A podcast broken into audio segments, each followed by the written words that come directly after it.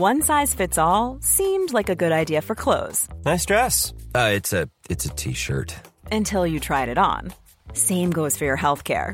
That's why United Healthcare offers a variety of flexible, budget friendly coverage for medical, vision, dental, and more. So, whether you're between jobs, coming off a parent's plan, or even missed open enrollment, you can find the plan that fits you best. Find out more about United Healthcare coverage at uh1.com. That's uh1.com. There's never been a faster or easier way to start your weight loss journey than with PlushCare. PlushCare accepts most insurance plans and gives you online access to board-certified physicians who can prescribe FDA-approved weight loss medications like Wigovi and Zepbound for those who qualify. Take charge of your health and speak with a board-certified physician about a weight loss plan that's right for you. Get started today at plushcare.com slash weight loss. That's plushcare.com slash weight loss. plushcare.com slash weight loss. Ich wünsche dir einen wundervollen Abend und freue mich, dass du wieder eingeschaltet hast. Heute lese ich dir eine literarische Kurzgeschichte vor, eine Geschichte von Oscar Wilde und sie heißt Das Millionärmodell. Ich habe diese Episode als Sonderfolge deklariert, denn die Geschichte ist etwas anders als die anderen Geschichten. Ich selbst finde sie sehr charmant und sehr smart, aber auch etwas anspruchsvoller als die Märchen, die ich üblicherweise vorlese. Ich werde zunächst die Geschichte vorlesen und dich hinterher durch eine entspannende Abendmeditation zum Einschlafen leiten. Viel Vergnügen mit der Geschichte und der Meditation.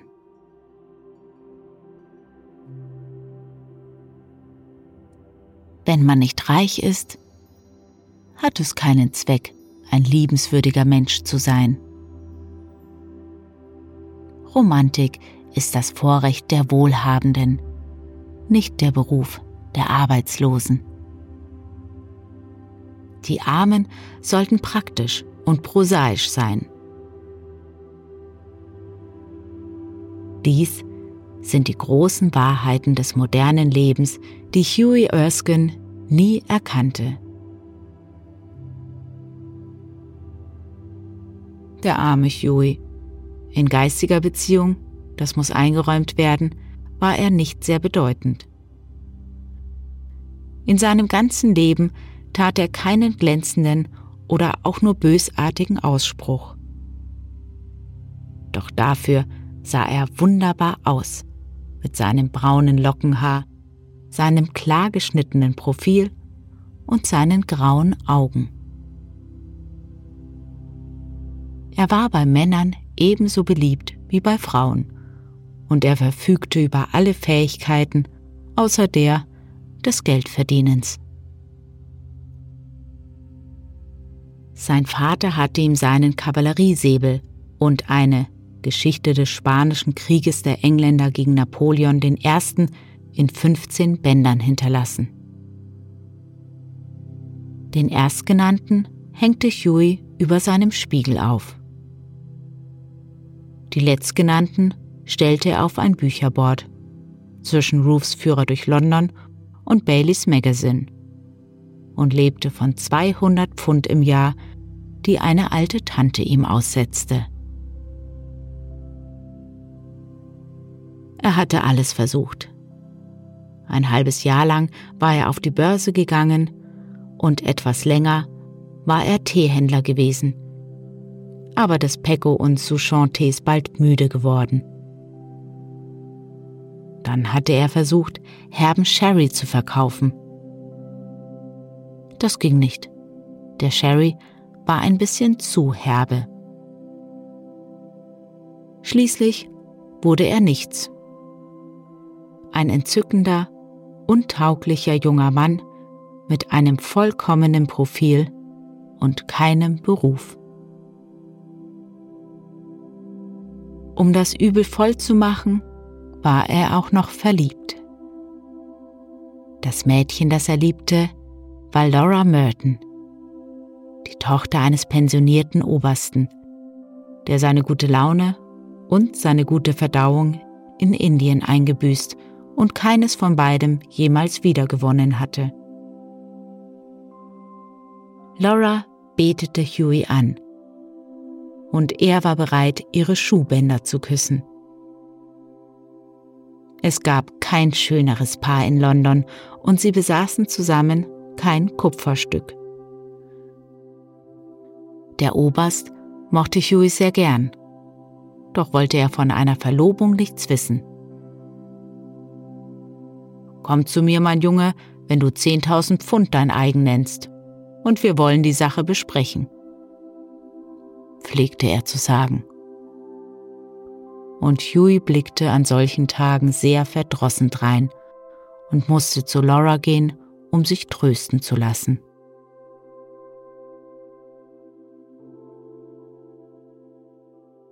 Eines Morgens, als er auf dem Weg nach Holland Park war, wo die Mertons wohnten, kam es ihm in den Sinn, seinen guten Freund Alan Trevor aufzusuchen. Trevor war Maler. Dem entgehen heutzutage ja nur wenige. Aber er war auch ein Künstler. Und Künstler sind ziemlich selten. Äußerlich war er ein sonderbar grober Bursche, mit sommersprossigem Gesicht und rotem, zerzausten Bart. Doch, wenn er den Pinsel zur Hand nahm, war er ein wirklicher Meister, und nach seinen Bildern herrschte starke Nachfrage. Anfangs hatte Huey ihn lediglich durch seinen persönlichen Zauber angezogen. Die einzigen Menschen, die ein Maler kennen sollte, pflegte er zu sagen, sind die Dummen und die Schönen. Menschen, die anzusehen ein künstlerischer Genuss ist und mit denen zu reden ein geistiges Ausruhen bedeutet. Doch als er Huey näher kennenlernte, schloss er ihn ebenso sehr ins Herz, wegen seines heiteren, frischen Wesens und seiner großmütigen, sorglosen Natur und räumte ihm das Vorrecht ein, ihn jederzeit in seinem Atelier besuchen zu dürfen.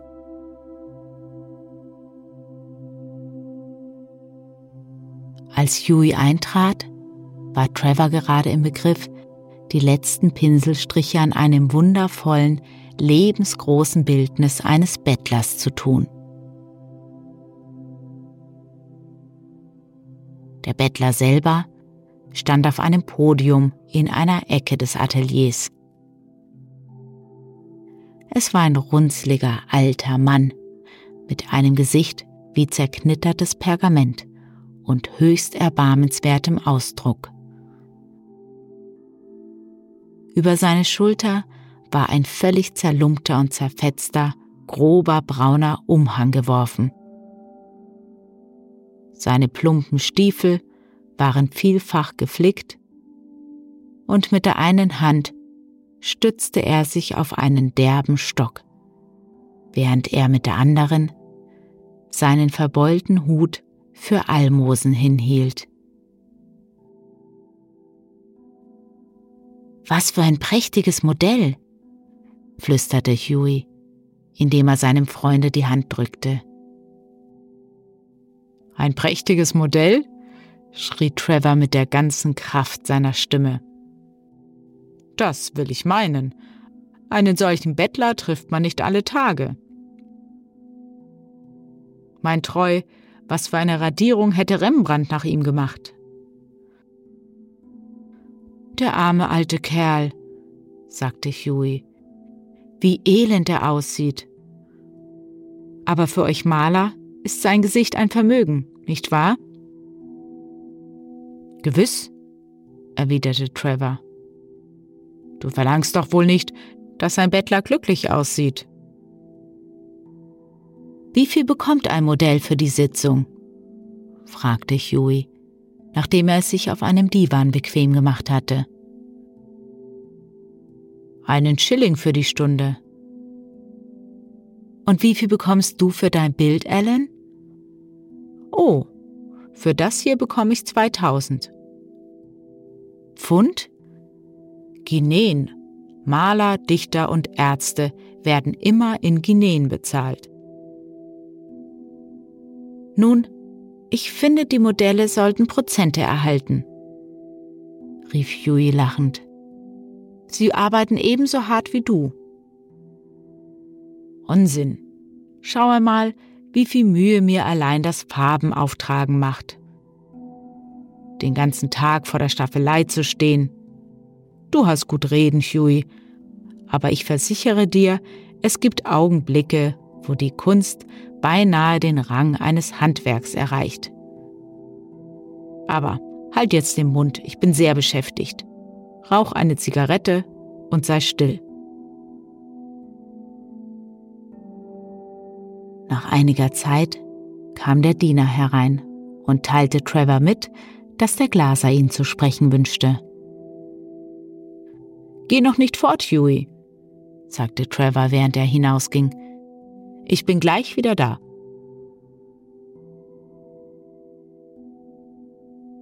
Der alte Bettler benutzte die Abwesenheit des Malers, um sich auf der hinter ihm stehenden Holzbank eine Weile auszuruhen. Er sah so verloren und elend aus, dass Huey sich des Mitleids nicht erwehren konnte und in seinen Taschen kramte, um nachzusehen, wie viel Geld er hatte. Er fand jedoch nichts anderes als ein Sovereign und ein paar Kupfermünzen. Der arme Kerl, sagte er zu sich selbst. Er braucht das Geld mehr als ich aber das bedeutet 14 Tage keinen Wagen. Er durchquerte das Atelier und drückte dem Bettler den Sorvring in die Hand. Der alte Mann stutzte und ein schwaches Lächeln zuckte um seine dünnen Lippen. Danke, Herr, sagte er. Danke. Dann kehrte Trevor zurück und Huey verabschiedete sich. Er verbrachte den Tag mit Laura, musste wegen seiner Verschwendung eine reizende Standbrauke über sich ergehen lassen und zu Fuß nach Hause gehen. Am Abend dieses Tages begab er sich gegen 11 Uhr in einen Maklerclub, wo er Trevor ganz allein im Raucherzimmer vor einem Glase Rheinwein mit Selterswasser fand. Nun, Ellen, bist du mit deinem Bild fertig geworden? erkundigte er sich, indem er seine Zigarette anzündete. Fix fertig und schon gerahmt, mein Junge, antwortete Trevor. Übrigens, hast du eine Eroberung gemacht. Das alte Modell, das du bei mir gesehen hast, ist ganz vernarrt in dich. Ich musste ihm alles von dir erzählen. Wer du bist, wo du wohnst, wie hoch dein Einkommen ist, was für Zukunftsaussichten du hast. Mein lieber Ellen, rief Huey, wahrscheinlich wird der Mann auf mich warten, wenn ich heimkomme. Aber du machst natürlich nur Scherz, der arme Tropf. Ich wünschte, ich könnte etwas für ihn tun. Es muss schrecklich sein, wenn man so elend dran ist. Ich habe zu Hause einen Haufen alter Kleider. Meinst du nicht auch, dass er sie brauchen könnte? Seine Lumpen hingen ja in Fetzen. Aber er sieht darin prachtvoll aus, erwiderte Trevor. Um nichts in der Welt würde ich ihn im Frack malen. Was du Lumpen nennst, nenne ich Romantik. Was dir jammervoll erscheint, ist für mich malerisch. Immerhin werde ich ihm von deinem Angebot Mitteilung machen. Ellen, rief Huey, ihr Maler seid eine herzlose Bande. Das Herz des Künstlers ist sein Kopf, gab Trevor zurück.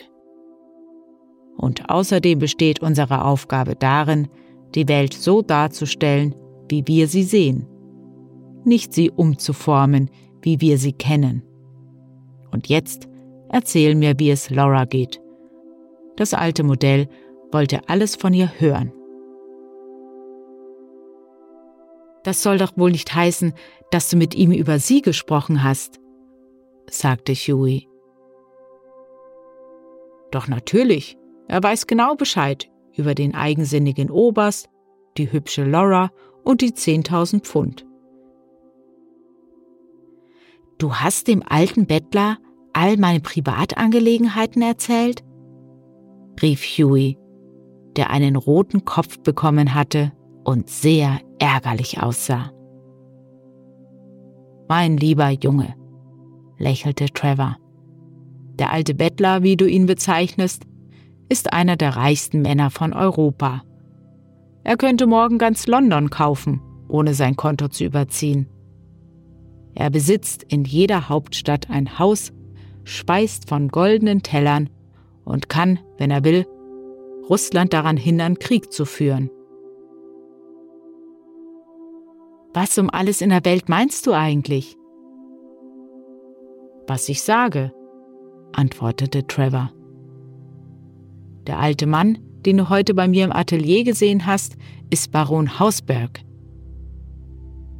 Er ist ein guter Freund von mir und kauft alle meine Bilder und dergleichen.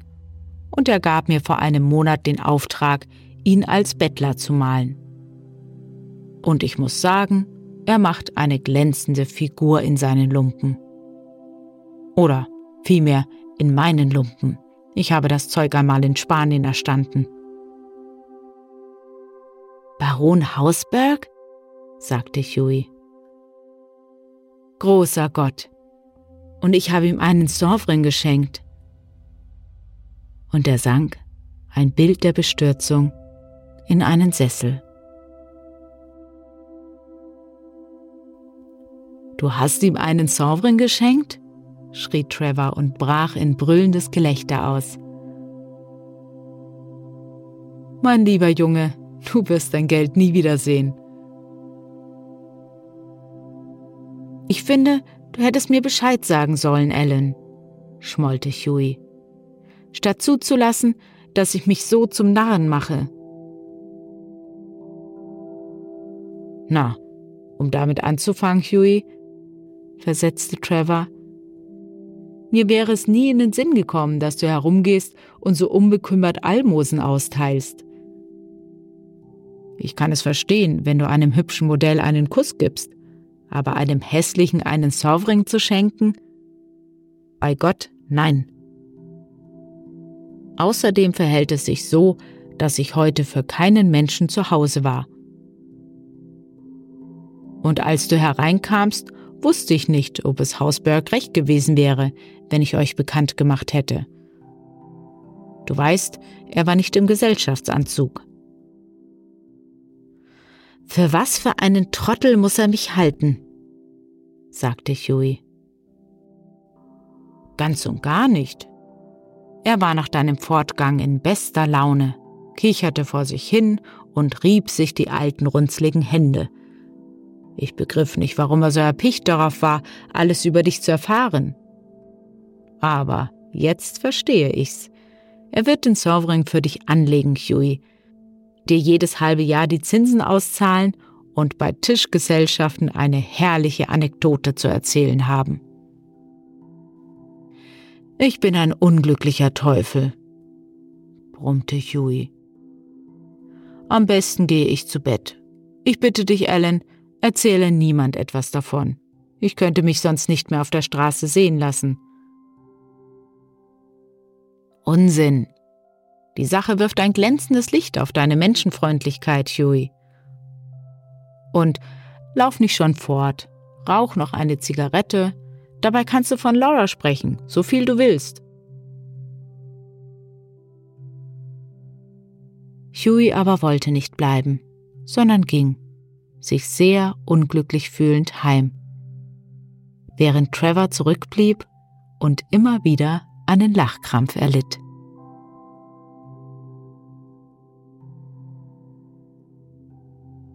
Als Huey am nächsten Morgen beim Frühstück saß, brachte ihm der Diener eine Karte, auf der stand Monsieur Gustave Nordin, de la part de M. le Baron Hausberg. Wahrscheinlich kommt er, um meine Entschuldigung entgegenzunehmen, sagte Huey zu sich selbst und befahl dem Diener, den Besucher heraufzuführen. Ein alter Herr mit Goldbrille und grauem Haar trat ein und sagte mit leicht französischem Tonfall Habe ich die Ehre, mit Monsieur Erskine zu sprechen? Huey verbeugte sich. Ich komme vom Baron Hausberg, fuhr er fort. Ich ersuche Sie, mein Herr, ihm meine aufdringlichste Bitte um Entschuldigung zu übermitteln, stammelte Huey. Der Baron, sagte der alte Herr mit einem Lächeln, hatte mich beauftragt, Ihnen diesen Brief zu überbringen. Und erreichte Huey einen versiegelten Umschlag. Darauf stand geschrieben Ein Hochzeitsgeschenk für Hugh Erskine und Laura Merton von einem alten Bettler. Und darin lag ein Scheck auf 10.000 Pfund.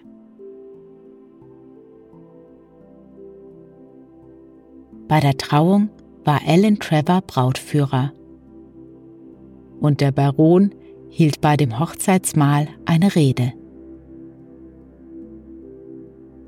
Millionärmodelle sind recht selten, bemerkte Alan. Aber wahrhaftig, Modellmillionäre sind noch seltener.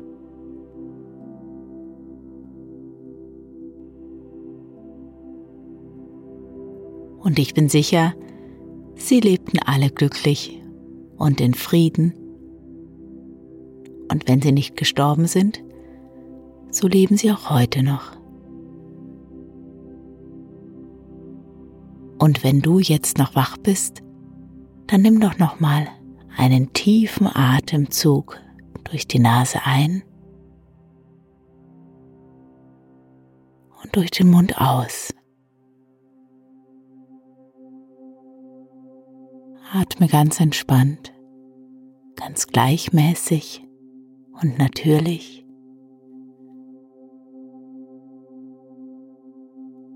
Und stelle dir vor, wie du mit jedem Ausatmen noch etwas tiefer in die Matratze sinkst.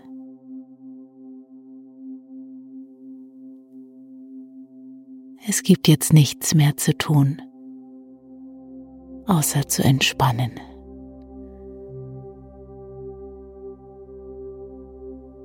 Immer schwerer und schwerer zu werden. Immer entspannter und ruhiger.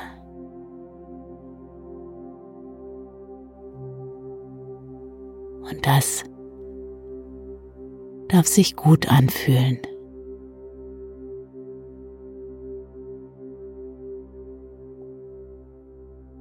Denn während du hier liegst und entspannst, finden all die wichtigen Reparatur- und Genesungsprozesse statt.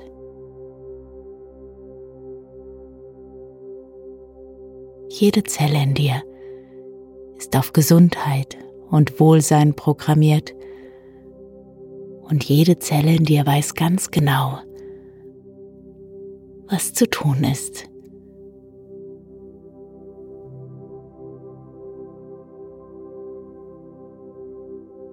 Und wenn du möchtest, dann lass doch noch mal deine Bilder des Tages vor deinem inneren Auge vorbeiziehen. Was hast du heute erlebt? Welche Bilder oder Momente kommen dir spontan in den Sinn? Eine Minute für deine Bilder des Tages.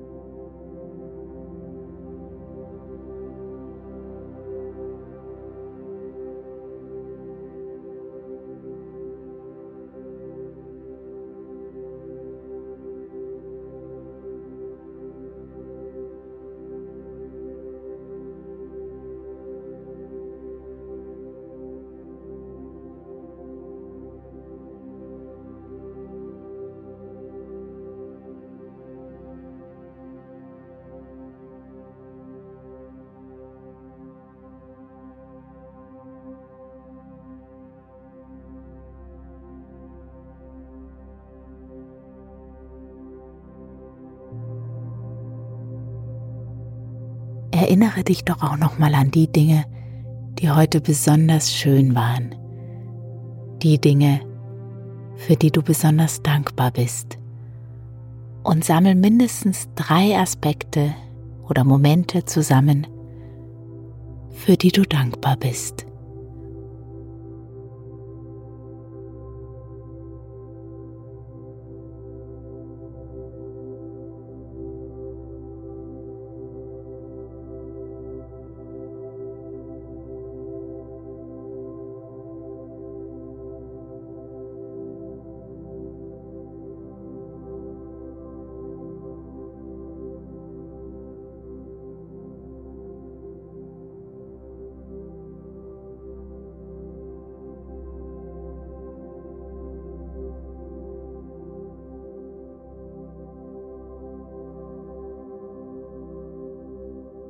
Tag ist vorbei und du hast deine Sache gut gemacht.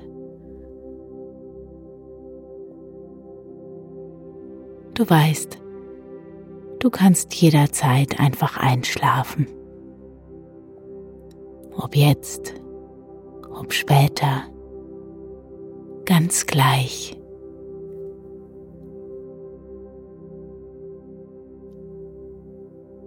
Und du darfst vertrauen, dass die Dinge, wie in unserer Geschichte gerade, gut ausgehen werden.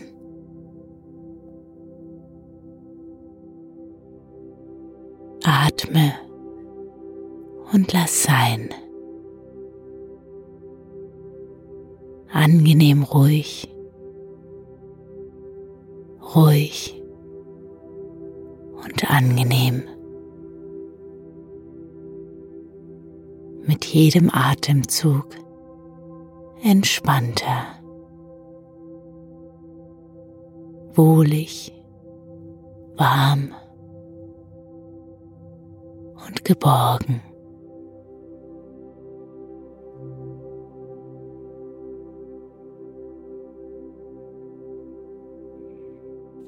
Und du darfst dich von den Klängen, die noch ein bisschen weiter klingen werden, ins Land der Träume mitnehmen lassen.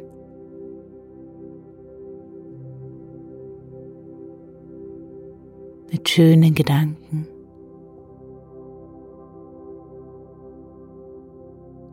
Mehr und mehr davondriften. Jetzt oder später. Ganz gleich.